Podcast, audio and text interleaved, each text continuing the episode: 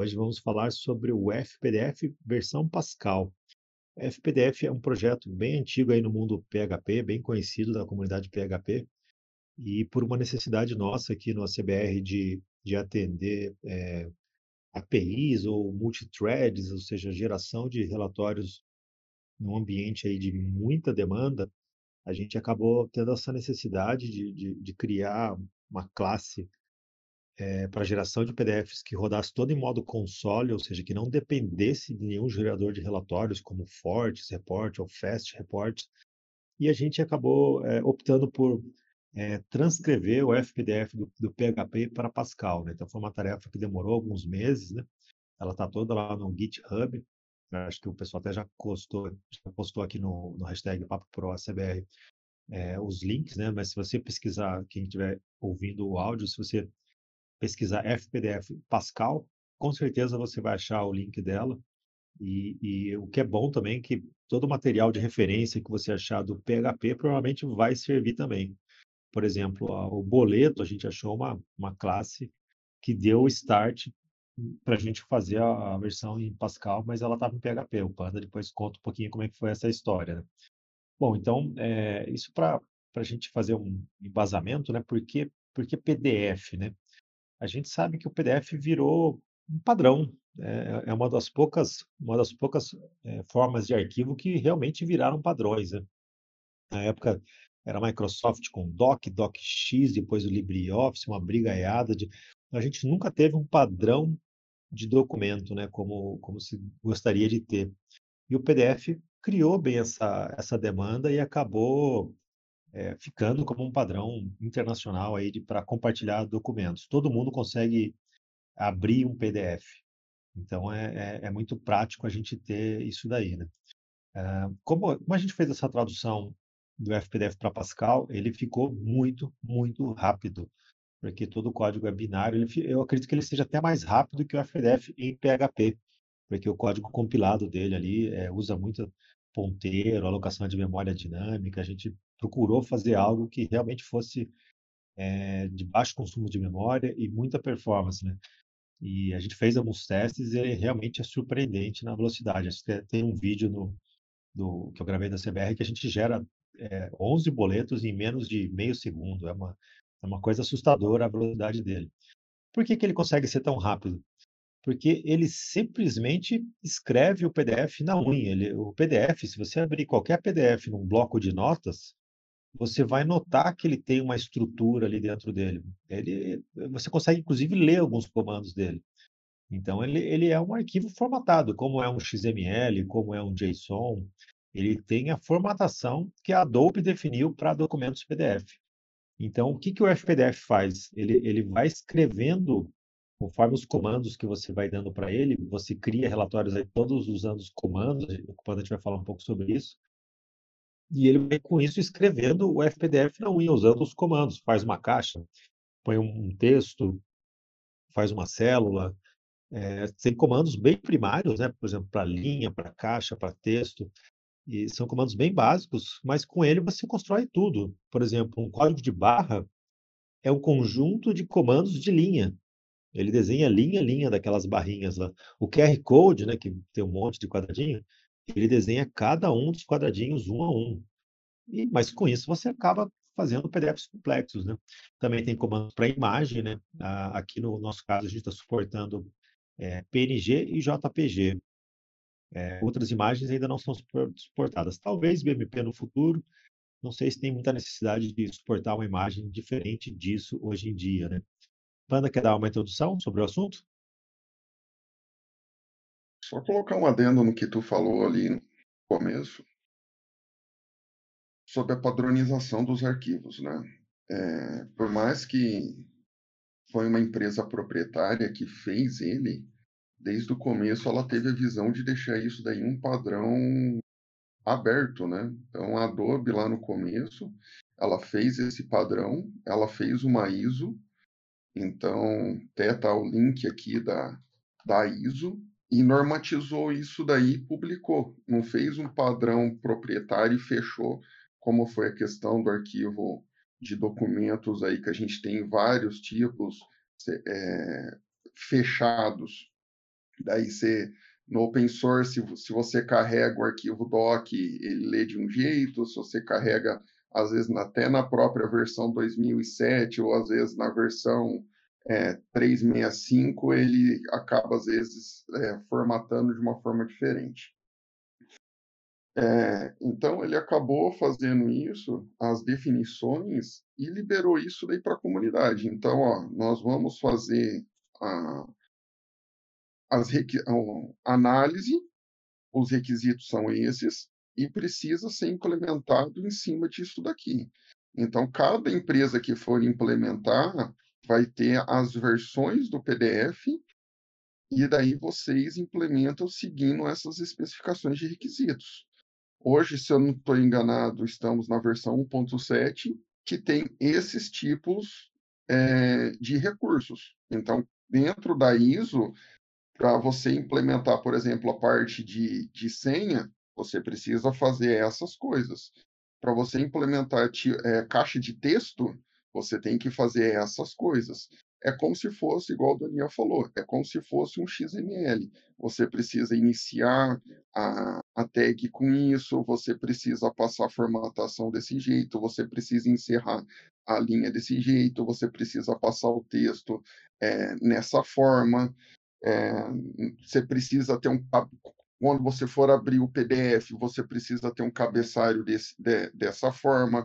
Quando você for encerrar o PDF, você precisa ter, por exemplo, os, os contadores, você precisa ter um, um, um, encerramento do arquivo. Se você for é, é, fazer a compactação do arquivo, você precisa fazer a compactação de, de certa maneira. Então, tudo isso daí está especificado dentro do arquivo. Não é nada assim que você precisa fazer engenharia reversa para tentar descobrir como que a empresa da Adobe fez para você fazer um leitor para implementar dentro do teu sistema. É, eu, eu até digo que a Adobe foi bem disruptiva nisso, porque na, na época realmente era tudo muito fechado. Você pegava um Word, o Doc, para você conseguir é, editar o doc por fora, por algum programa, era praticamente impossível. Você não tinha documentação daquilo, era tudo muito fechado. Quem começou a vir com uma documentação aberta foi o pessoal do Open Source, né, com o LibreOffice, que criou é, outro, outro padrão de documento e, e, tentou fazer aquilo ganhar força como um padrão internacional para documentos. A Microsoft não aderiu, é, seguiu o padrão dela. Eu acho que hoje o DocX é aberto. É, mas a gente pode ver claramente que quem apostou num padrão fechado se deu mal. E, e não só na questão de documentos, a gente vê, por exemplo, é, software de impressora fiscal, por exemplo. Antes tinha ESC-B, ESC-Daruma, ESC não sei o quê, cada um com a sua linguagem proprietária. O cara que não seguia um padrão, ESC-POS, se deu mal. Também foi uma impressora que micou, não vendeu, ou pouca gente aderiu. Então, padrão é bom, né? Você, você tem um padrão bem definido, você permita contribuição de terceiros, isso acho que só, só ajuda, né? As pessoas começam a colaborar. Talvez hoje não seja nem a Adobe quem mais ganha dinheiro com é, leitores de PDF, por exemplo. E, e, quando a gente fala de leitor de PDF, ou seja, um, um software que abre um PDF e renderiza ele na tela, isso sim é complicado. Para a gente fazer o FPDF, um, alguém que escreve um PDF, é uma complexidade média porque a, a documentação da Adobe não é fácil de entender. É, é, ele é bem mais complexo que o XML, por exemplo, né? É, e a documentação ela é muito antiga, porque o PDF é muito antigo. Então tem várias versões ali, você tem que saber o que, que uma versão suporta, o que, que a outra não. É, é meio chatinho de entender. Até como foi uma tradução do FPDF para PHP, isso ajudou muito. Se a gente tivesse que pegar a documentação do PDF fazer uma classe na unha, e a gente vai ter que estudar muito mais para conseguir fazer isso.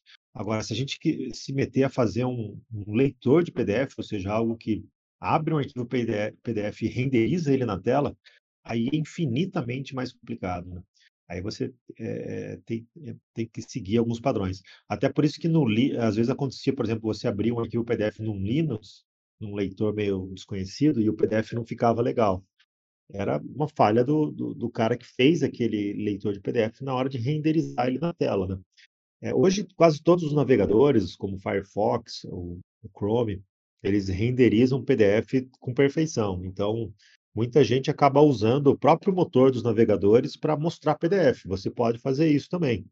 Dentro da sua aplicação, se você quer mostrar o PDF na tela, você pode abrir um WebView, algum componente aí de web com o motor do Chrome ou do Firefox e, e mostrar o PDF lá. Ele vai renderizar de forma perfeita. Né? Isso virou, virou uma tarefa também padrão dos, do, dos, dos navegadores. Né?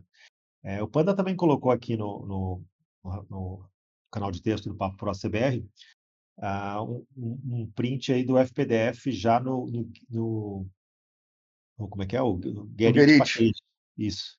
Então, você que tem um Delphi mais atualizado, você para instalar o FPDF é muito, muito simples. No Gerrit, se você filtrar PDF, olha só que bacana, Panda. Se você filtrar por PDF, o FPDF fica em primeiro, porque ele tem um F na frente, acho que acabou ficando na, na frente de todos os outros leitores de PDF, né? É, então, é facinho de você achar e instalar ele. Eu ainda recomendo, talvez, você baixar pelo Git, porque você vai ter sempre as atualiza atualizações. Aí no, no Gerrit a gente tem que sempre lançar um release novo, uma, uma tag nova, né? E subir lá. Então demora um tempinho. No, no, no Git acaba tendo mais correções mais rápidas, né? Mas é, é bem legal. Também dá para instalar ele pelo Boss, ou seja, se você usa o Boss, quem usa o pessoal que usa Horse, né?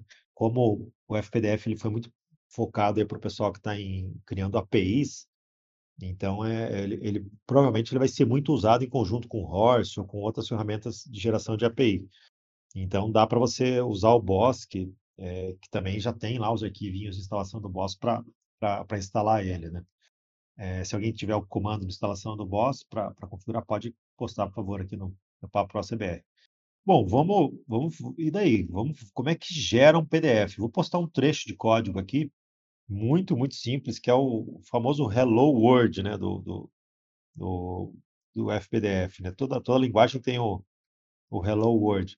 Esses, todos esses códigos fontes que, que eu estou postando aqui, isso também era original do FPDF PHP. A gente traduziu, inclusive, os demos que eles disponibilizaram. Então, observa que como é fácil criar um PDF é, com esse código-fonte. A gente está criando um, um, objeto da classe TFPDF. A, a, gente assustou toda a audiência aqui, né, dizendo que o PDF é complicado pra caramba, que não sei o quê. Darará. Daí agora vamos desmistificar um pouco isso com a classe FPDF. Né? É, então, aqui a, a gente criou a classe, e daí você vai interagindo com, essa, com, a, com, os métodos e propriedades dessa classe. Né? Por exemplo, ali colocou set compression false, desligou a compressão por padrão ela é ligada. Add page, ou seja, adicionou uma nova página no PDF. Set fonte, definiu a fonte.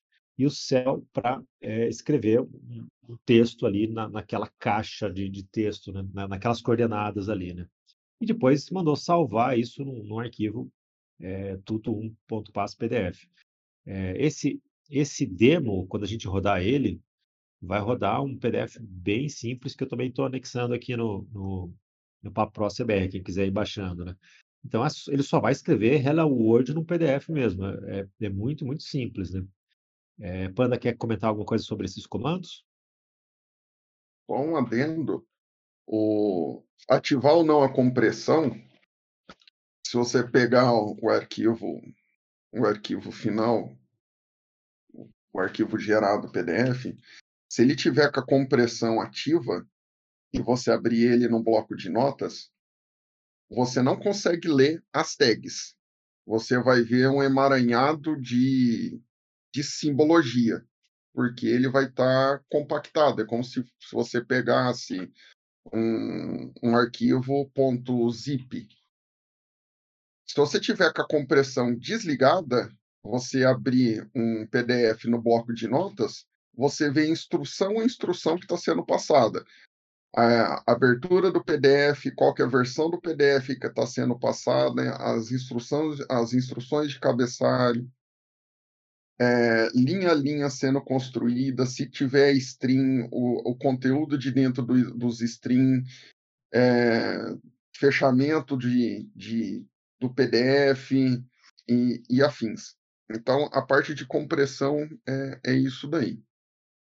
E se você tiver que, por exemplo, gerar vários arquivos, você tem que destruir o, o objeto e criar um objeto novo.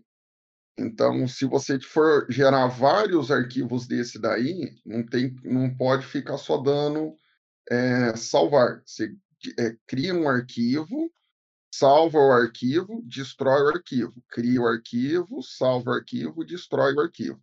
E vai fazendo o teu looping até, até encerrar a tua, a tua rotina.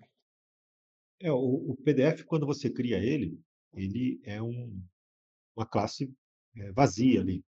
Ele não tem nenhuma página nele. Assim que você dá o comando add page, você criou uma página em branco que você agora começa pode pintar nessa página. Daí todos os comandos que você for chamar de write.txt, cell, fonte, image, todos eles vão ocorrer nessa página corrente. Daí se você quer agora quer ir para outra página, é, você vai fazer um novo add page. Então você é, tem que criar uma, uma lógica de relatório. Até quando algumas pessoas aqui no Discord falaram, pô, me lembrou o Clipper, quando eu tinha que fazer relatório no Clipper, né? Porque é, é um pouco isso, né? A gente que, tá, que já usou algum gerador de relatório, a gente acaba nem lembrando como é que faz para é, pular de página, saber quantos itens cabem numa página. E no FPDF você vai ter que ter algum controle disso, né? A gente tem que é, saber quantas linhas a gente imprimiu para saber se a gente tem que adicionar uma nova página ou não, né? Ele até tem alguns métodos que faz isso automático, quando o texto é, é bem longo, né? Tem, tem alguns demos que exemplificam isso. É, dá para você também colocar cabeçalhos de rodapés de forma automática, isso já está meio que embutido na classe do, do PDF também. É, a gente vai mostrando aqui no, nos demos também como você pode fazer isso daí. É, tem, tem, tem, todo o manual que você pode recorrer, né? Vamos colocar aqui o link do, do FPDF original, onde tem a documentação dele. Ela está em inglês. Eu acho que inclusive o, o, Alexandre traduziu para português essa, essa alimentação, essa, essa documentação. É, mas a gente está. Eu preciso ver como é que eu coloco ela para aparecer lá no, no, no, no, GitHub, porque ele está. Ele, quando vai abrir, ele abre o HTML, não está abrindo a página em si. Né? Mas tudo que você tem aí do FPDF para PHP vai servir também para o FPDF em Pascal. Né? É, Panda quer mostrar mais algum demo, alguma próxima versão?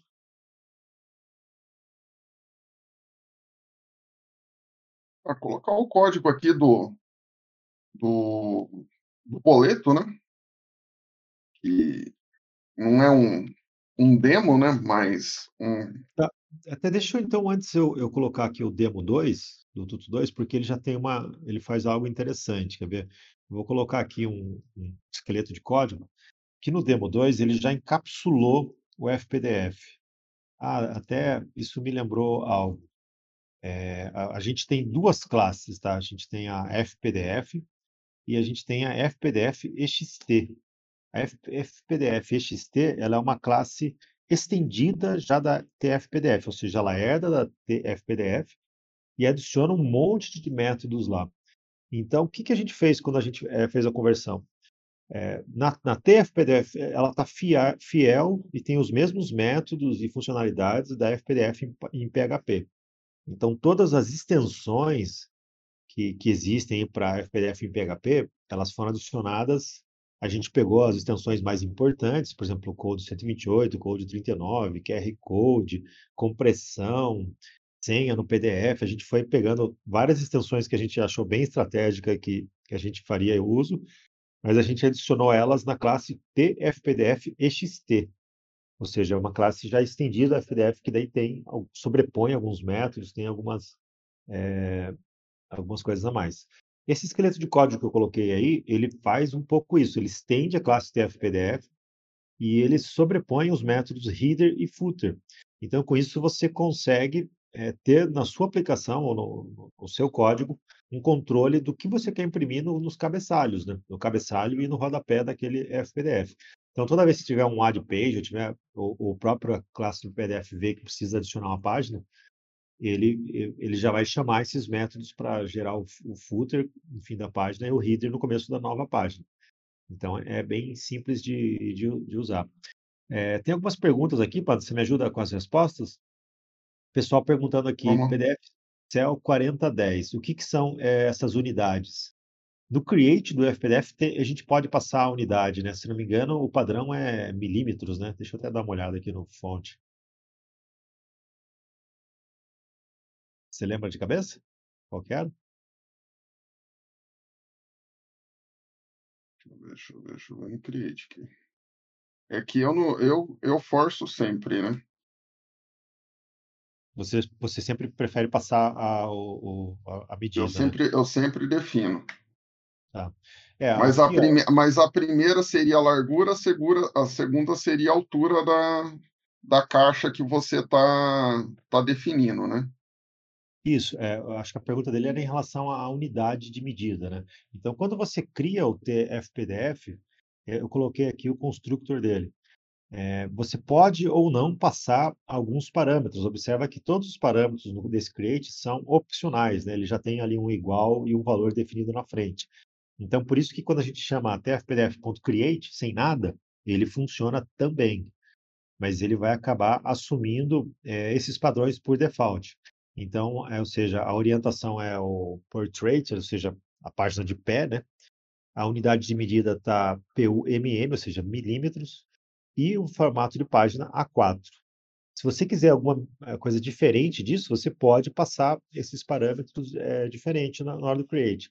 Tem inclusive algumas sobrecargas do, do Create, é, uma outra, porque caso você queira um padrão, um tamanho diferente de A4, por exemplo, isso está sendo necessário agora que a gente está fazendo os PDFs do, dos extratos, né, para bobina, né? É, eles não, é, os, os, tamanhos não são diferentes de A4, A5, A3, né? Então, é, é, daí sim você pode passar a largura e a altura que você quer. Daí ele vai criar um PDF, aquela tripinha ali para você imprimir numa impressora de bobina, né, por exemplo. Diga lá, Pan. Isso daí. Ah, passei ali o, o overload dele ali, onde que você passa o page size ali, onde que você informa, por exemplo, 76 milímetros e afins. Beleza. Esse page size é um recorde, tá? Então é para quem para quem falar, tá, mas como que eu passo o page size aí? Você vai ter que declarar um recorde na no seu antes do create, né? E não, não criar o, o recorde não precisa ser criado, né? Mas ele precisa ser declarado como uma variável e daí sim você pode é, passar valores para ele. Né? Deixa eu ver até o Alexandre, é, ele postou ali um, um, uma imagem do recorde. Tá? Então, é mais, mais para a gente fa facilitar a passagem de, de vários parâmetros num, num, local só. Né? Então, tem várias maneiras de você chamar esse create e o PDF daí vai seguir essas dimensões, essas medidas, todos os comandos que você mandar daí para frente, esse de write text, de image, vão respeitar as unidades de medida que você é, informou na hora do create. Por padrão, é milímetro, que acho que é o padrão que a gente está usando também em todos os relatórios do, do ACBR, né? Então, é, dá para tentar manter sempre esse, esse, padrão aí. Mas pode ser que você ache na internet algum código que você queira aproveitar, algum código até de PHP. Daí sim é importante ver que unidade de medida o cara usou, né? Pode ser que ele tenha usado é, é, ints, né? Polegadas, que é muito comum em outros países, nos Estados Unidos. Daí você pode usar o create do FPDF para usar polegadas se você não quiser fazer a conversão das, das coordenadas, né? Então é algo para se tornar atento. Pode, pode postar, postar seu código, Panda, aqui que você ia mostrar para o pessoal aqui. Eu ia falar do, do exemplo do ACBR, que o, o exemplo do boleto, ele já contempla a parte do, do FPDF com a, a geração do boleto. Só que lá na parte de definições, a gente tem três geradores os três geradores eles estão comentados por definições, isso na versão atual. Então você precisa abrir o, o código fonte e descomenta para o gerador que você quer, tira o ponto ali que, do, do FPDF, do gerador do FPDF, e compila o gerador. Daí você consegue ver o gerador de boleto, o código-fonte do exemplo de boleto trabalhando gerando um FPDF. Então, ele vai gerar um seletor. Deixa eu tirar aqui uma foto aqui. ele vai gerar um seletor aqui para você com os relatórios já com o motor usando o FPDF. Então você consegue já utilizar o, o FPDF utilizando o, o ACBR boleto. O demo do ACBR boleto, né? Isso daí tanto para Lázaro, Lazarus como para Delphi. Isso aí foi necessário, né, Panda? Porque a gente tinha um monte de demos do boleto, demo para Fortes, demo para Fast. Daí falou, porra, vamos ter que criar mais um demo agora para FPDF, né? Daí que você teve essa ideia, fala, vamos manter tudo num demo só, e daí é, vai estar tá tudo comentado. Esses defines, eles por padrão, eles vêm comentados no fonte, né? Porque a gente não sabe qual gerador de relatórios você tem do seu lado aí, se é Fortes, Fast. O FPDF agora, como ele está incorporado nos fontes do ACBR, ele, ele sempre vai estar tá lá. É, então já funcionaria. Mas daí, como eles, como tá, as três linhas estão comentadas, a hora que você compilar o demo do boleto, o que, que vai acontecer? Vai dar erro porque ele vai, ele vai tentar definir, achar uma dessas classes, elas não vão existir, ele vai, não vai conseguir compilar. Então você tem que comentar uma dessas linhas aí, tirar o pontinho dali de uma dessas linhas para que o define fique válido, né? Então você pode rapidamente testar em FAST, em Fortes, FPDF, inclusive fazer suas comparações de tempo e, e, e geração, né? É, eu, eu, vi aqui no, no, no, chat tem um, o Toninho Alexandre colocou um PDF que ele gerou aqui com 17 mil registros e foi bem rápido, né? E aqui é legal que o PDF que ele fez já, inclusive, está com cabeçalho, rodapé, é bem legal. Obrigado pelo exemplo, Toninho. O que eu vi no seu PDF, eu só ia sugerir para você usar uma fonte monoespacejada, né? que daí, acho que é como a Courrier, acho que daí fica mais, vai ficar mais legal ainda o seu relatório. Né? É, bom, o, o perguntou também aqui se as notas fiscais serão criadas com o FPDF. Sim, com certeza. Tá na, já, já estamos trabalhando nisso, né? É, é, muito, muito chato criar relatórios com, com FPDF, um relatório complexo igual a DAMF, né? É um trabalho artesanal, vamos dizer assim, né? O Panda que fez o boleto tem que desenhar as linhas todas, né? Você pega um boleto, a hora que você uma linha, o texto na horizontal, você tem que fazer tudo. Então, assim, é, para quem está muito acostumado com gerador de relatório, a hora que você vai para um FPDF, você fala, putz, que trabalheira, não vou fazer. Quais são as vantagens? É muito rápido, ele vai gerar muito mais rápido do que qualquer gerador de relatório. E depois que você tem uma base, para você fazer outros relatórios, não vai ser tão complicado, né? Então, por exemplo, o Panda, ele fez aqui o, um boleto, né? Que foi a ficha de compensação padrão, e baseado nela, ele gerou vários outros modelos, né, Panda? Eu fiz o, o recibo e a, basicamente a, o, o Fortes, né, ele tem ali, se eu não estou enganado, são 11 modelos de relatórios. Né? Daí do recibo, daí o, o boleto foi dividido em três partes. Daí a gente tem o recibo do pagador e a ficha de pagamento. Daí, da montagem disso daí, a gente conseguiu basicamente gerar os 11 relatórios com a programação única do recibo e do pagador.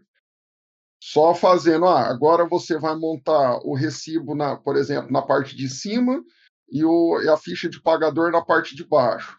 Agora você vai colocar, por exemplo, no carnê, você vai montar o, o recibo do lado direito e a ficha de pagamento do lado esquerdo e vai reduzir por 20, carac 20 caracteres. Então, não precisamos é, redesenhar todas as fichas para cada modelo de relatório. Então, conseguimos desenhar de uma forma que tivemos uma única ficha de pagamento, é, um único recibo, é, basicamente, para os 11 modelos de, de relatório e depois tivemos um modelo de comprovante de entrega. Então a gente consegue ativar quando, te, quando tem comprovante de entrega, ativa a impressão de comprovante de entrega. Quando tem recibo na, na, na esquerda, ativa recibo na esquerda. Quando tem ficha de pagamento, se eu quiser colocar ficha de pagamento na banda superior, ele ativa na banda superior. Então pouco importa se a ficha de pagamento vai sair embaixo, se a ficha de pagamento vai sair em cima é só a, a forma de chamar as procedures. porque ele não ficou engessado ali, ele ficou cada sessão ficou separado numa procedure. Então, o recibo está numa procedure separado, a ficha de pagamento está numa procedure separado, a linha de picote está numa procedure separada. Então, se eu quiser que numa, no, num boleto saia cinco linhas de, de, de picote, é só chamar cinco vezes a procedure de picote. Se eu quero que ela saia com cinco, com espaçamento de cinco linhas antes e cinco linhas depois, é só passar o parâmetro de espaçamento, que automaticamente ela já, já sai esse espaçamento de cinco linhas antes, cinco linhas depois. Não preciso mexer nada na função em si, é só passar via parâmetro. O aproveitamento de código é grande, né? E você tem que pensar nisso a hora que você for construir os seus relatórios, né? É, se não ficar reescrevendo repetidas e repetidas vezes a mesma rotina. A, a, isso não só para gerar relatórios com FPDF, em tudo, né? A hora que você fez Ctrl-C, Ctrl-V de um código, é, duas, três vezes, seu código tem erro. Tem erro não, tem bad smelling, que a gente fala, tem, tem, tá cheirando mal. Porque daí, a hora que você corrigir em um lugar, você vai ter que sair corrigindo em todos, né? Então, o que o Panda está querendo dizer é isso. Ele criou várias procedures que fazem tarefas muito específicas, e daí é, é montar Lego, é falar, ah, preciso do, da ficha, aqui, beleza, preciso da, do, do, código de barra aqui, beleza, chama o método do código de barra. Ah, preciso do, do, do endereço, está aqui. Então, ele vai chamando as procedures que fazem as tarefas específicas, e com isso ele montou relatórios bem complexos, aí, como, como o FPDF. Ô, Panda, você não consegue gerar um PDF daquele é, de bobina e postar aqui para a gente ver pessoal ver como ficou, né? Ou seja, é, dá para gerar um boleto em bobina na, na, na, vertical, né? Todo, todo de pezinho ali, uma, uma impressora de bobina. Então, isso também, isso acho que foi talvez uma das coisas mais difíceis de ter sido feita aí para a gente terminar esse trabalho do, da ficha de compensação dos boletos para o FPDF. Né? É, isso, daí espaço, um do, isso, daí foi um dos últimos. O espaço é, é bem reduzido. É. Uma das coisas também que, que, que foi feita foi tirar todas as strings do arquivo. Então, ah, isso aqui chama é, autenticação mecânica. Então, se isso aqui é uma string que vai vir para o arquivo, isso aqui se repete três, quatro vezes, isso aqui vem via constante. Então, foi criado um arquivo separado de constante. Tudo que é string, ele vem via constante para o arquivo. Não vem nada via string e até essas constantes estão como research strings, né? Que é, é, é uma constante especial do Delphi que você consegue traduzir ela caso você precise um programa com várias linguagens. Né? Mas até como curiosidade, você sabia que as constantes em tempo de compilação elas são elas são substituídas e elas ocupam a mesma memória que uma string, né? é como se você tivesse escrito a string várias vezes ali. Então, na verdade, a constante ela, ela não dá uma economia na tabela de strings ali. Mas lógico que deixa o código muito mais organizado. Se você quiser mudar aquela string, você muda só no lugar onde está declarada a constante, já vai mudar em todos os lugares, né?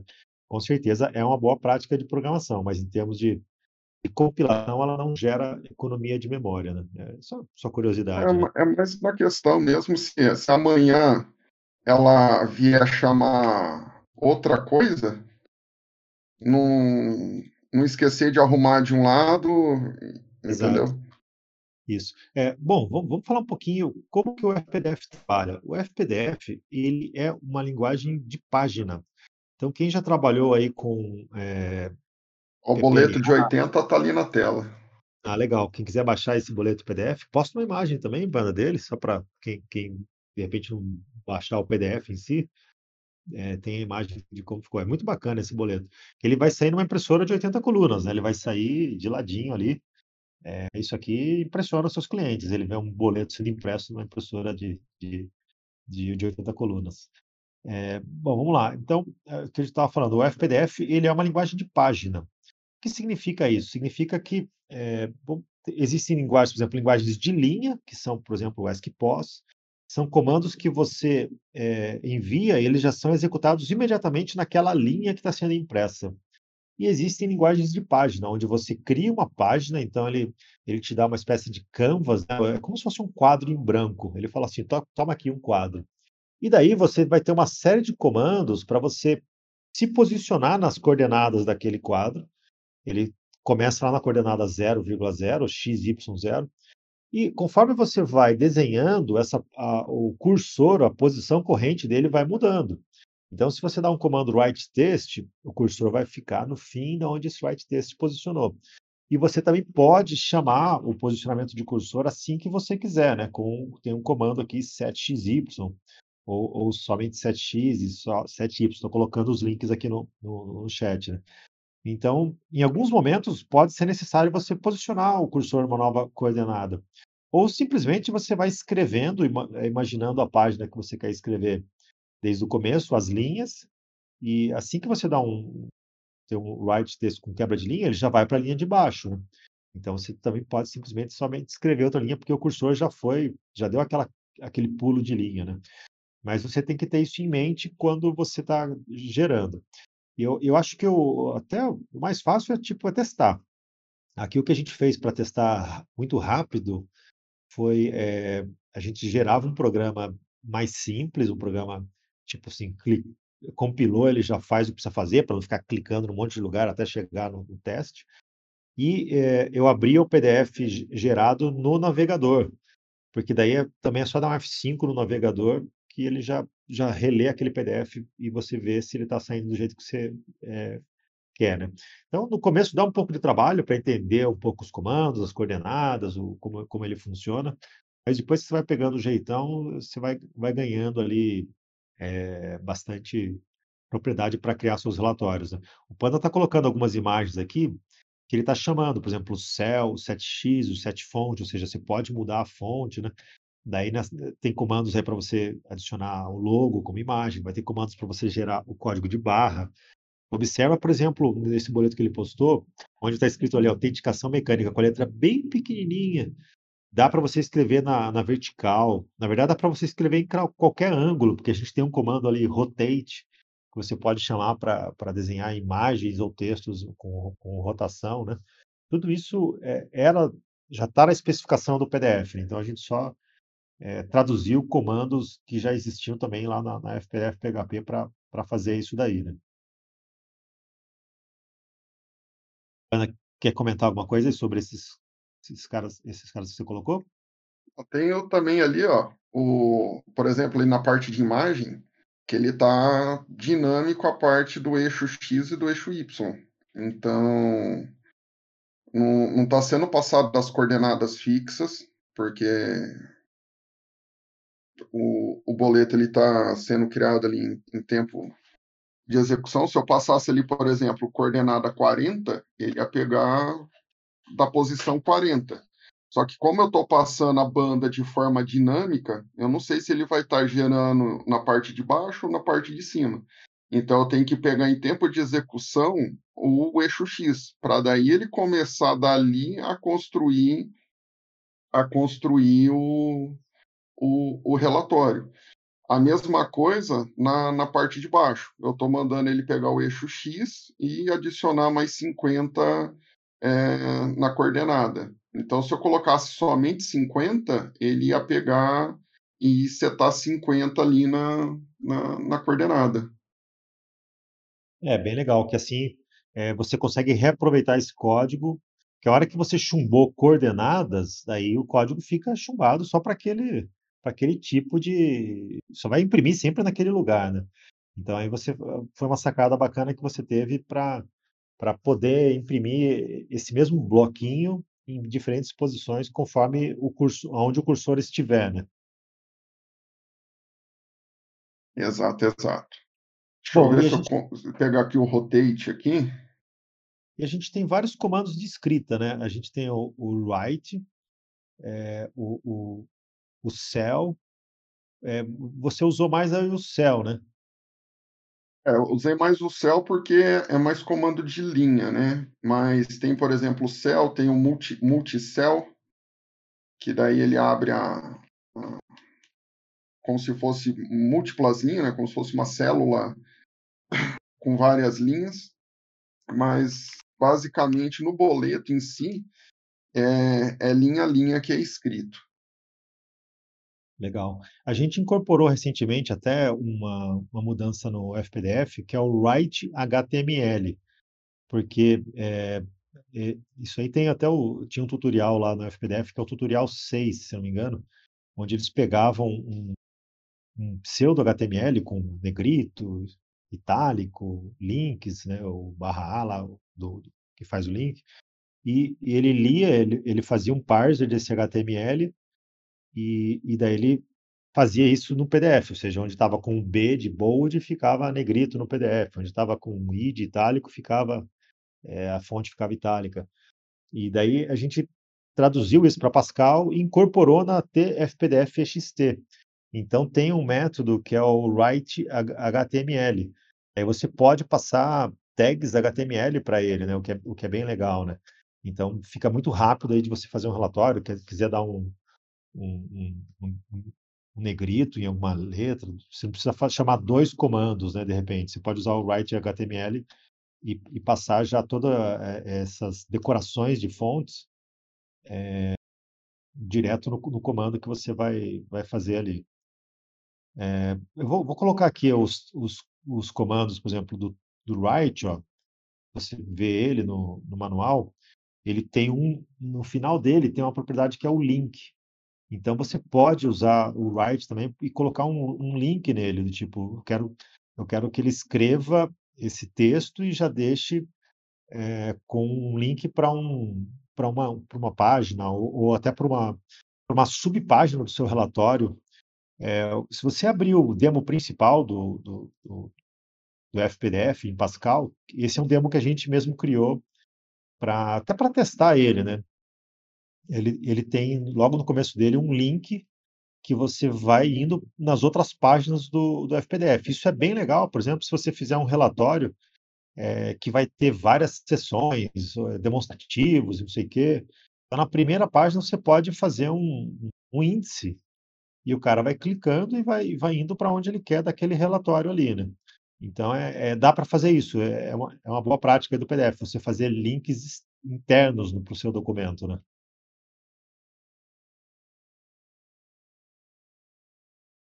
Ah, o Panda colocou aqui um um ah, o José Nilton colocou com com QR Jo Code. ô, José Nilton. Diga lá, Panda.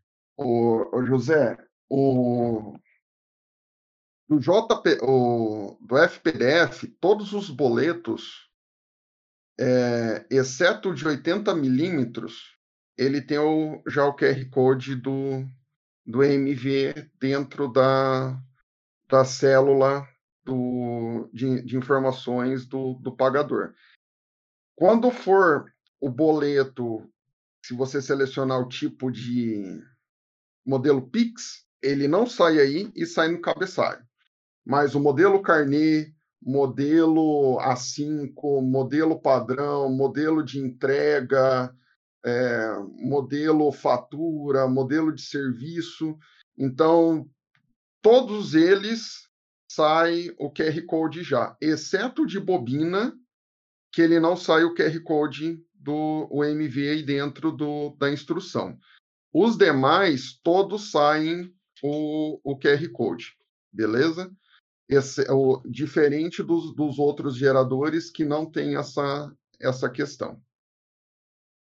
É, o que foi legal no no FPDF, que a gente, eh, procurou criar nele, tudo que a gente sentia falta, às vezes, no em algum gerador de relatório. Por exemplo, no Fortran Reports, ele tem um bom, eh, engine lá de gerador de PDF, um eles chamam de filtro, né, para gerar PDF, é é muito bem escrito aquilo, mas não tem senha lá. Então no no Fortran a gente não conseguia gerar um boleto com senha pra você mandar para um cliente. A gente sabe que tem um monte de vírus, como aquele PRILEX, que que consegue adulterar boleto on the fly, né, quando o cara abre o boleto, ele já ele já modifica lá alguns dados do do recebedor. Eh, então a senha é muito importante hoje. E no FPDF a gente conseguiu implementar a senha. Tinha uma uma extensão já para o FPDF em PHP, que a gente conseguiu traduzir, e e ficou muito legal, fi ficou rápido. O Pascal gera código binário, né, então ficou muito rápido, mesmo para ele, eh, pegar o e fazer criptografia RC4 que que é usada para senha, ficou ficou rápido na na classe em PHP. Aquele exemplo que eu falei que a gente gerou 11 boletos em meio segundo, foi inclusive com a senha, ou seja, rodou uma rotina ali de criptografia também, eh, em cima disso, né. Eu coloquei ali um um boleto um boleto, um PDF, que é o, o PDF que é gerado pelo teste principal do, da, da classe, né, da TF-PDF Pascal. Então, por favor, baixem e abram esse PDF. Vocês vão ver que é o PDF mais doido que você já deve ter visto na vida, né? Porque ele tem umas coisas bem é, diferentes, eh, talvez, né? Mas são ali demonstra mais ou menos todas as extensões que a gente a, adicionou. Então, por exemplo, as, eh, o que, que a gente tem de ponto fraco? Vamos falar um pouquinho disso também, né? As fontes, a gente ainda não está conseguindo incorporar fontes TrueType de qualquer tipo, fontes diversas. As fontes são essas que tem, são as que estão aí, né? Se você clicar ali no, nos testes de fontes, você vai ver que tem é, algumas fontes ali. Então, dá para fazer bastante coisa com isso, né? Não, não, é que não é tão ruim assim. Né? Para a maioria dos relatórios, essas, essas fontes vão ser mais do que suficiente. Mas se você quiser uma fonte TrueType muito diferente, a nossa versão ainda não faz. A do, a do PHP tem uma extensão que faz isso, mas essa, a, essa versão que a gente traduziu ainda não está fazendo isso daí. É, que mais? O TF8, a gente está, todo o PDF gerado, ele é sempre gerado em ANSI.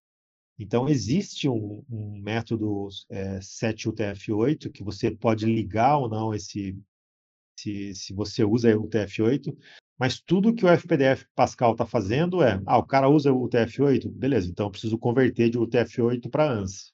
O, PD, o, PDF final sempre vai estar em ANSI CP1252. Isso também é, ainda é algo que a gente deve melhorar no futuro, para que o PDF seja sempre gerado em UTF-8. É, historicamente, o PDF nasceu aí com ANSI, né? ele ficou um bom tempo sendo só em ANSI, é só nas versões mais recentes que eles fizeram uma implementação que cabia o TF8, mas aí tem umas tabelas diferentes, tem um jeito diferente de gravar é, o TF8 lá e a gente ainda não conseguiu é, deixar isso bem redondo. Né? Então, hoje, o que, que ele faz? Você manda alguma coisa em um TF8, ele vai tentar traduzir para ANSI e vai gravar o PDF como ANSI. Né? Não, não chega a ser um problema para pelo menos para acentuação brasileira. Tudo que você tem aí de acento brasileiro, se cedilha, é, é, é facilmente mapeável nesse CP1252. Mas se você usar algum caractere russo, sei lá, pode ser que nessa página de código ele não exista. Então, vai sair uma interrogação, vai sair algum, algum caractere meio estranho ali quando ele falhar essa conversão, porque ele não existe na CP1252. Você notou algum problema com isso, Panda? Hum, não, ainda não. A única questão de problema de acentuação que a gente teve foi a questão do, do, da compatibilidade que a gente teve que fazer aquela classe intermediária. Fora isso, não tivemos ainda. É, o que ocorre também é o seguinte, o, todo o código-fonte do ACBR, ele está em CP 1252, que é a página de código padrão Brasil, do Windows, e que vem desde o Delphi 7 lá, né? Então, para a gente manter a compatibilidade com o Delphi 7, a gente não pode ter fontes em UTF-8, senão o maldito do Delphi 7 não consegue nem compilar esse, essa, esse fonte. Então a gente tem que é, deixar ele todo em CP1252. Então, as strings dos boletos, né, por exemplo, onde estava lá sacado, avalista, aquelas strings que são hard-code, vamos dizer assim, no boleto, elas estão em, em 1252. Então, mesmo quando o cara está usando um Lazarus que usa o TF8, um Delphi mais novo que usa o TF8, aí ficou uma, uma mistura, né? ele está informando o nome do usuário, o nome do usuário está em UTF-8, mas a string da fonte está em CP12.2. Então, a gente teve que fazer uma classe intermediária para que tudo que chegasse externo fosse primeiro convertido para 12.5.2 e daí sim mandado para o PDF. E você pode ver até nos fontes da CBR que o 7 UTF-8 está desligado nessas classes, mas Aí você vai usar conforme o seu caso. Por exemplo, se você está usando Lazarus, provavelmente você vai deixar esse 7 UTF-8 true nos seus relatórios, porque o Lazarus vai sempre usar o UTF-8 por padrão. Né? O Informix perguntou aqui do, se os exemplos estão no Git. Sim, então sim. Então lá na, na página do FPDF Pascal, deixa eu colocá-la aqui de novo, você vai ter uma pasta demo e daí, dentro dessa pasta demo, vai ter é, Delphi e Lazarus. Os, os, demos são idênticos, né? tanto em, em Delphi quanto em Lazarus, e é só abrir e compilar. Daí você consegue gerar aquele PDF doidão lá. E o que é legal ali é que tem ensina, por exemplo, como colocar uma imagem, como fazer uma imagem rotacionada, como fazer uma imagem com transparência, ele faz também. É, como você. É, aquele teste de cores, se você for ver, está tudo na unha. Ele vai fazendo uns quadradinhos um a um ali, né? Então é, é, é, é trabalhou, é um monte de trabalho que a gente dá para o processador e é incrível a velocidade que ele consegue fazer isso daí, né? E mas se você abrir o PDF, você vai ver as instruções de cada um daqueles quadradinhos ali, né? É uma coisa meio doida até que funcione, né? E aí, Panda, quais são os próximos passos agora? Você com a Juliana, com o time lá, o que que vocês estão é, trabalhando aí com, com o FPDF atualmente na, no, no ACBR? É, respondendo a uma pergunta mais acima, não pretendemos matar o Fast nem o Fortes, então podem ficar tranquilo quem utiliza não, não vão morrer os, os demais geradores. Por enquanto. o Fortes é bacaninha, né? É, é o, o, Roberto perguntou se ele é compatível com FMX. A gente acredita que sim. Eu acho que não tem nenhum demo FMX. Mas como ele é Pascalzão puro, é, se você pegar as units do FPDF e ver as dependências que ele tem, são três, quatro units muito básicas ali ele não depende nada do ACBR, ou seja, você pode usar o FPDF independente de se você usa ou não a CBR, né? E, então, provavelmente ele vai compilar em FMX, ele vai compilar em Android, em Linux, em qualquer outra plataforma. Ainda falta, talvez, a gente fazer algum demo, testar melhor isso. E é onde a gente quer chegar. Né? A gente quer que ele rode, por exemplo, dentro de um dispositivo Android. Para você, eh, a gente sempre escutou isso daí, né? Ah, você quer, você está no Android, você quer um PDF, então você tem que fazer uma API, chamar aquela API para te dar o um PDF, aí você roda um gerador lá e ele te devolve o PDF. Eu sempre achei isso um exagero, sabe? É, mas, mas a gente não conseguia rodar o Fast dentro do Android. A gente não conseguia rodar o Fortes dentro do Android. Agora com o FPDF a gente consegue rodar relatórios dentro do Android. Então você tira essa, essa necessidade de ter API para tudo, de tudo ser online. Não sou contra a API, mas é banda, é, é tempo de transmissão e é, é demora. Se você gera algo ali no local, se funciona offline, tem um monte de vantagem de você fazer tudo dentro do dispositivo. Né? Então, com a, com a FPDF, a gente vai conseguir, sim. É onde a gente quer chegar, fazer, criar PDFs dentro de dispositivos Android. Bom, os documentos que estão tá, tá em, em progresso em NFE, nota de serviço, né? nota de produto, é, nota ao consumidor e SAT. Então, são os quatro documentos que serão os próximos aí a entrar no, no FPDF. É, e como, como a gente falou, a gente não vai matar os outros, né? Inclusive, a gente recebeu uma contribuição muito importante para o Fortes Report agora. Tinha um pessoal que, que tinha alguns erros quando usava o Fortes em ambientes de multithread, porque realmente tinha um erro, não era um erro, uma má, uma má prática de programação ali no Fortes, que ele criava uma variável global com um objeto e reaproveitava aquilo. E o desenvolvedor que postou lá no GitHub do Fortes detectou isso, corrigiu, a gente já subiu. Então o Fortes deve ganhar uma nova for força para quem estava tendo problemas em usar ele em ambientes com multithread, né, em, em APIs, por exemplo. Quer comentar alguma coisa? Uh, na parte do multithread da lib monitor, possivelmente vai ser substituído para para o FPDF, porque daí a gente mata a questão de dependências de, de da parte gráfica, né? A gente não precisa mais fazer aquelas questões de display e afins, né? Então, para o monitor e para e para para a lib, aí sim entra o FPDF como substituição. É, eu acho que até para o monitor o Forts faz sentido porque ele tem um preview legal, se bem que você também pode simplesmente dar um run de um PDF que ele vai fazer preview para o seu usuário, né? Não seria um problema. Mas na lib, o Fortes dá um peso muito desnecessário, né? É, e, e, qual é outro problema da gente ter na lib um gerador de relatório como o Fortes? Você gera uma dependência gráfica daquela lib. Ou seja, a hora que você vai executar ele num servidor Linux que está só em modo console, para ocupar menos memória, para ter mais performance, aquela lib não roda. Ela dá um erro de X, tal, porque ela quer um servidor X para fazer desenho de tela, mesmo que ela não faça nenhum desenho de tela. Quem injetou essa dependência foi o gerador de relatório.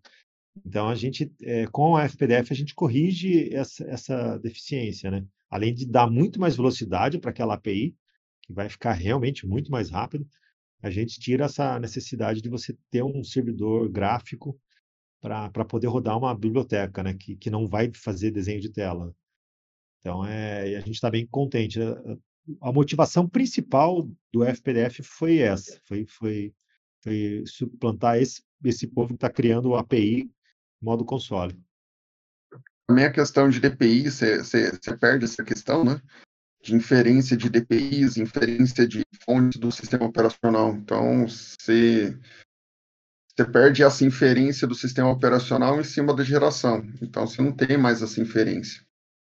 Bem lembrado, porque o, o PDF, do jeito que ele é escrito no arquivo, ele é quase que um formato de vetor. É, ele gera instruções para desenhos de tela na, naquele arquivo PDF. Então, o leitor do outro lado que abre aquilo, lê aquelas instruções e renderiza. Então, não está pixelado ali, não está pixel a pixel, né? É, mesmo um quadradinho do PDF é uma instrução que gera um quadradinho. Daí, conforme o zoom que você tiver, ele vai renderizar de acordo com as dimensões, né? Então, isso, isso é bem interessante também, que você é, per, é, não, não, não fica com esses problemas de, de zoom, de resolução diferente. Ele vai respeitar exatamente aquilo que você colocou no, no comando, né? Bom, vamos lá. Esquecemos de alguma pergunta aqui no, no, no chat? O que, que você está tá acompanhando aí? Acho que foi tudo respondido. Aproveita aí, pessoal. Quem, quem já se arriscou a fazer um relatorinho com o FPDF, quem quiser relembrar os tempão de Clipper ou, ou, ou quando não existiam ainda os geradores, vai dando feedback para a gente aqui se você está tentando ou não fazer relatórios com FPDF, né? Qual foi a experiência de vocês, né? É aquilo que eu falei, vai ser um pouco mais difícil no começo. Também não é bala de prata para você usar para tudo, substituir todos os seus relatórios, mas onde você quer só ter um PDF com velocidade e total controle, porque ele vai sair exatamente do jeito que você quer, aí o FPDF é matador nessa, nessa solução aí.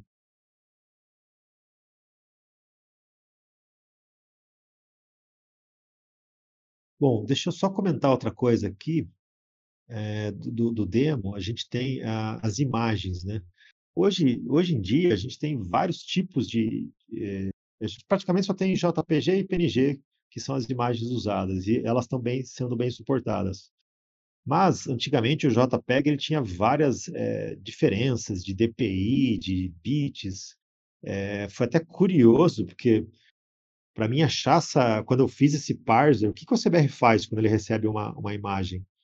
Ele tem que faz eh eh, pegar essa imagem, eh, destrinchar ela, achar onde está a dimensão dela, achar quanto qual é a profundidade dela, quantas cores ela tem, tudo isso ali dentro do do stream daquela imagem, para ele transformar isso em comandos que são no padrão da ISO do PDF.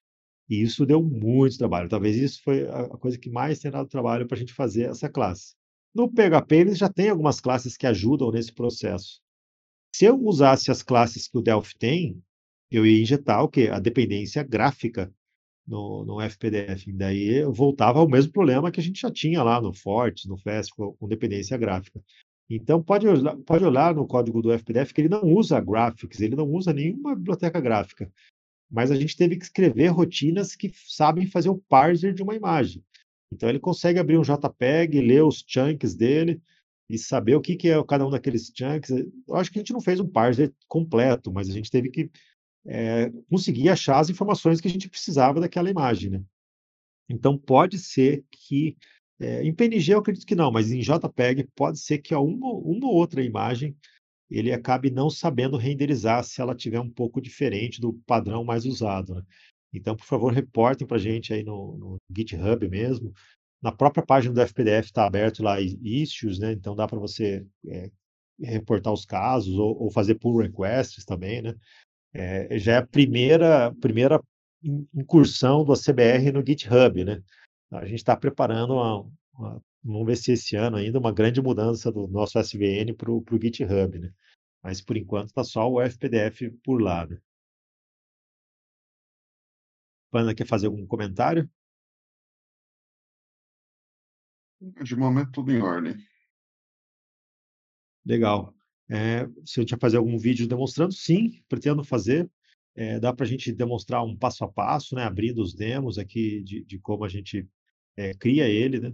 É, do jeito que a gente está usando no, no, Pascal, é mais fácil do que usar no, no, no PHP, porque o Pascal está mais orientado a objeto. Né? Se, se, você usar a TFPDF XT, você vai ver que ela já, ela já tem alguns eventos ali dentro, coisa que no, no PHP talvez você não, eles, eles não tenham, né?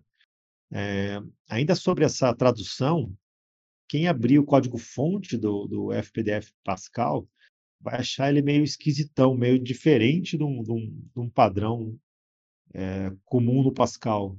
Por que isso? Porque ele foi traduzido. Então, às vezes, os nomes das functions, os nomes das variáveis, elas estão um pouco mais parecidas com o PHP, mas eu procurei deixar esses nomes e, e variáveis muito idênticas, se possíveis, com a, com a versão PHP, para quando eles fizerem um, uma nova refatoração ou alguma coisa, a gente consiga se achar e incorporar essas mudanças aqui também. A outra coisa que eu esqueci de mencionar não é a primeira versão do FPDF para Pascal. Ah, já existia um projeto, existe, né? Um projeto que o Jean fez. Deixa eu ver se eu acho aqui o projeto dele. É, se alguém já achar, pode mandar o link aqui. E a gente considerou usar o dele, que é essa primeira tradução, porque já estava pronto, né? A gente não ia refazer um trabalho que, que já estava pronto. Mas a gente sentiu falta de, de alguns, algumas coisas lá, como senha.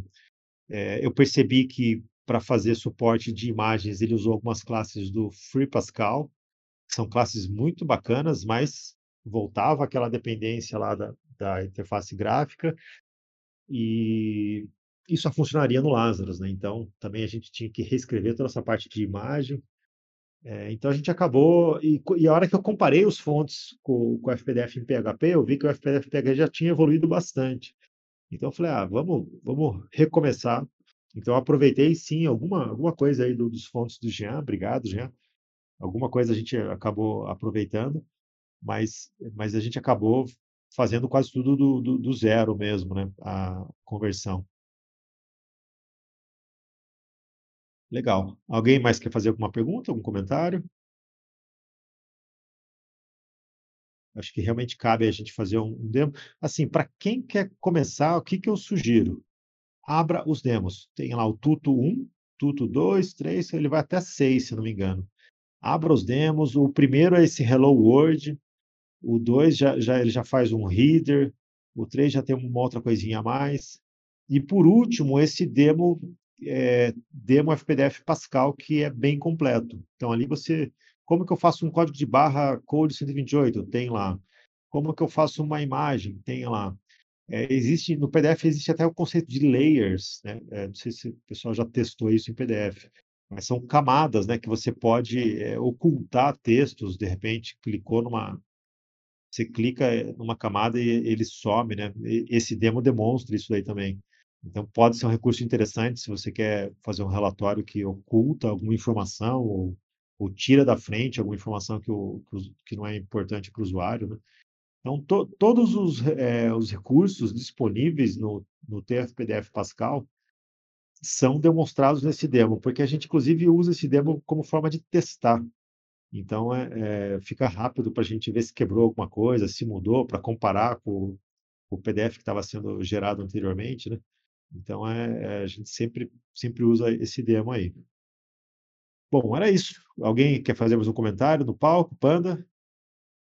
Só dentro do final, acho que a pior parte é você, antes de colocar a mão na massa propriamente dita, é você formular o relatório na mente. Então, onde que o, momento de você abrir o relatório, o momento que você vai fazer os loopings, os, o momento que você vai fazer as condições de comparação e afins, e o momento que você vai fazer os fechamentos. Então, para quem está acostumado com relatório gráfico, que você abre o, o, formulário ali, joga as caixinhas tudo na tela ali e, e dá o play. Então, às vezes, não, não tem em mente como que aquilo ali vai, vai funcionar. Só jogou a banda na, na, na tela, só jogou a banda, colocou os campos e colocou para rodar. Então, formular certinho como que o fluxo que, o dado, que os dados vai percorrer antes mesmo de sair codificando. Então, desenhar no papel, ó, nesse momento eu vou abrir, vou abrir o relatório, vou fazer o processamento e aqui eu vou sair, vou fazer o fechamento. Daí depois faz o começa a fazer as codificações para não ter tanto retrabalho, tanto tanto teste de mesa. É, basicamente o seu relatório vai ser uma nova classe e cada funcionalidade desse relatório, a linha de um item, um cabeçalho, totalização, um grupo, vão ser métodos que você vai ter que escrever, né? Então, é, você tem que detectar as quebras de, de grupo, você tem que detectar até a quebra de página, o, o, o FPDF já ajuda com isso, né? Esse, esse método CEL, ele, ele faz isso, ele, ele percebe que, que, que estourou a página, ele mesmo já dá outro add page mas, mas as quebras de grupo, de relatório, você, você vai ter que fazer a sua lógica aí. Então, é, acho que vai ser mais usado para realmente quando você precisa relatórios bem específicos, como é o caso da CBR, aí, o DANF, o boleto e tal, né? Bom, para fechar essa edição, queria também citar o Dia da CBR. O Alexandre colocou aqui o link também já, diadacbr.com.br. É, esgotamos o ingresso da pré-venda, já passamos de 300 inscritos, né? É, a gente está preparando aqui uma edição muito, mas muito legal. Em breve aqui eu vou postar algumas imagens do, do, da planta do evento que a gente está fazendo, não só a planta, mas a gente está fazendo todo um 3D do evento para ver como ele vai ficar. Vai ser muito desafiador a execução desse evento, né? Já estamos falando também com vários patrocinadores que já estão fechando aqui com a gente. Então vai ser uma, vai ter mais 25 expositores, a gente espera ter esse ano também. Então uma feira bem interessante, né? Além das palestras, todo o network, a gente também quer receber bastante é, é, fornecedores de soluções para software house. A gente quer levar lá empresas que tenham algo a agregar à, à sua empresa, né? Para elas exporem os produtos ou os serviços que elas, que elas tenham lá. Então vai ser legal. E dá, dá uma olhada nos palestrantes, a gente está conseguindo uns palestrantes muito bacanas, né? O Pedro Stivale, né, que era o chefe oculto aí do, do Fantástico, o, o, casal ali do Código Fonte TV também, né? Sem falar no, no, nos, nas nossas estrelas aqui, o Túlio, né? O Fernando Risato, o Landerson, pessoas que estão sempre com a gente, né? Marco Polo, com certeza também vão estar tá nessa edição aí. Então a gente está preparando um evento muito legal, queria muito que todos vocês fossem lá, independente de onde vocês moram, em que lugar do Brasil vocês estão. Dá tempo de reservar a passagem aérea com desconto, reservar o hotel com desconto, para você estar tá lá com a gente. Eu garanto que vai ser um dia que você não vai esquecer, que você vai querer voltar a todas as edições. Bom, pessoal, era isso. Muito obrigado aí pela audiência mais esse Papo Pro CBR. A gente espera que tenha encorajado vocês um pouco aí na, na tarefa de gerar relatórios com o FPDF, né? Por favor, nos deem o feedback do que vocês estão achando dele em termos de performance, funcionalidade. Se detectarem algum bug, fiquem à vontade para abrir lá o issue, a gente já, já investiga e tenta subir lá. É um projeto novo aqui no, dentro da CBR, mas totalmente independente da CBR. Então, ele tem vida própria, provavelmente vai ter committers específicos é, eh, para ele, né? Acho que hoje o único que está de committer lá é o Julio Mar, que, que criou aí essa, esse instalador do Boss e do, do Get né? Mas a pessoa, como que eu fico, como que eu viro committer? Contribua. Começa a mandar contribuições frequentes, vira committer. É, é, quase todo projeto de código aberto funciona dessa maneira.